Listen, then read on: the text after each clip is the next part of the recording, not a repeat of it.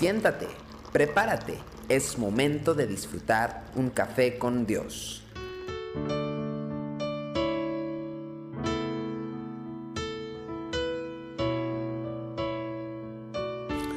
¿Qué tal? Sean bienvenidos una vez más a Café con Dios.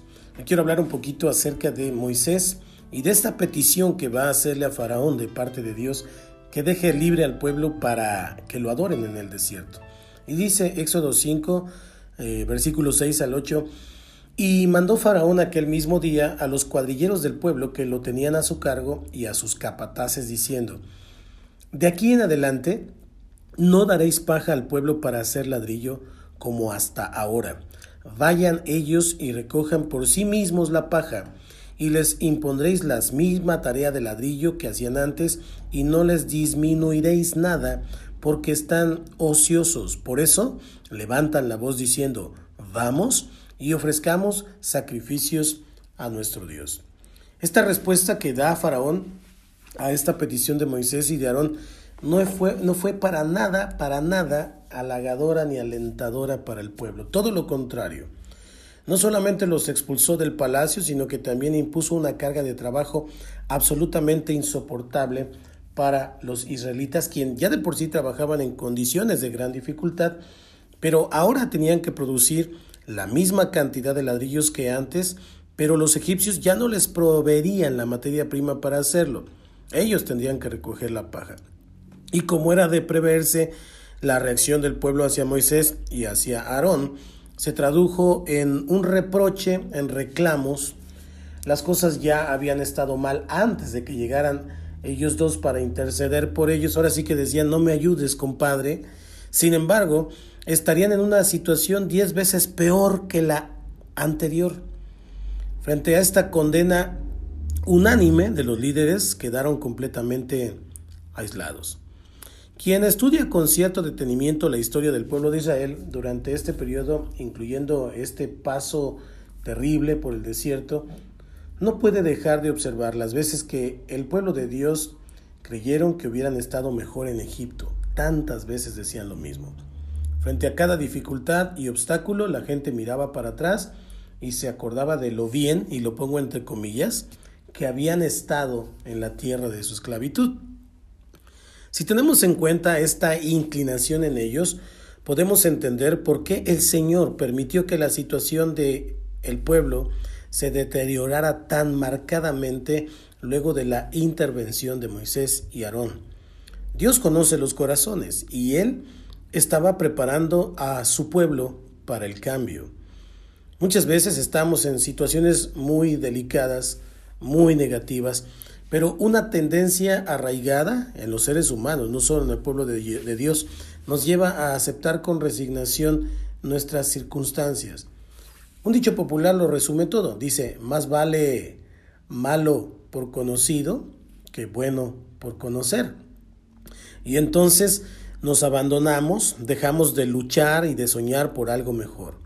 Nos abandonamos a la vida totalmente, renunciamos a la esperanza del cambio y bien sabemos que cuando se ha perdido la esperanza, se ha perdido todo, porque la esperanza es donde la fe descansa.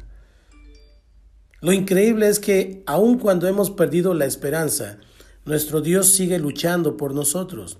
Recae sobre su persona el enorme desafío de movilizar a quienes ya no tienen interés en moverse ni en salir de su situación. Israel estaba muy acomodado en Egipto. ¿Cómo logra entonces Dios esto? Pues Él interviene de tal manera que nuestras circunstancias se deterioren aún más, es decir, nos lleva hasta el fondo hasta que el grado de incomodidad eh, se torne ya intolerable y comencemos a desear el cambio decir, no, ya necesito salir de este hoyo, necesito salir de este hoyo. Pero mientras estemos cómodos, no nos vamos a querer mover. Y a veces, esta es la única manera de movilizar a los que se han hundido en el pozo de la resignación. Acuérdate que Dios siempre quiere tu bendición y siempre quiere que estés mejor. Alguien ha observado que una dificultad es con frecuencia una oportunidad no reconocida. ¿Cómo reaccionas ante las dificultades? ¿Qué cosas puedes hacer ahora para buscar en ellas la oportunidad de salir del hoyo? Proponte crecer y avanzar en medio de las situaciones de crisis que tienes.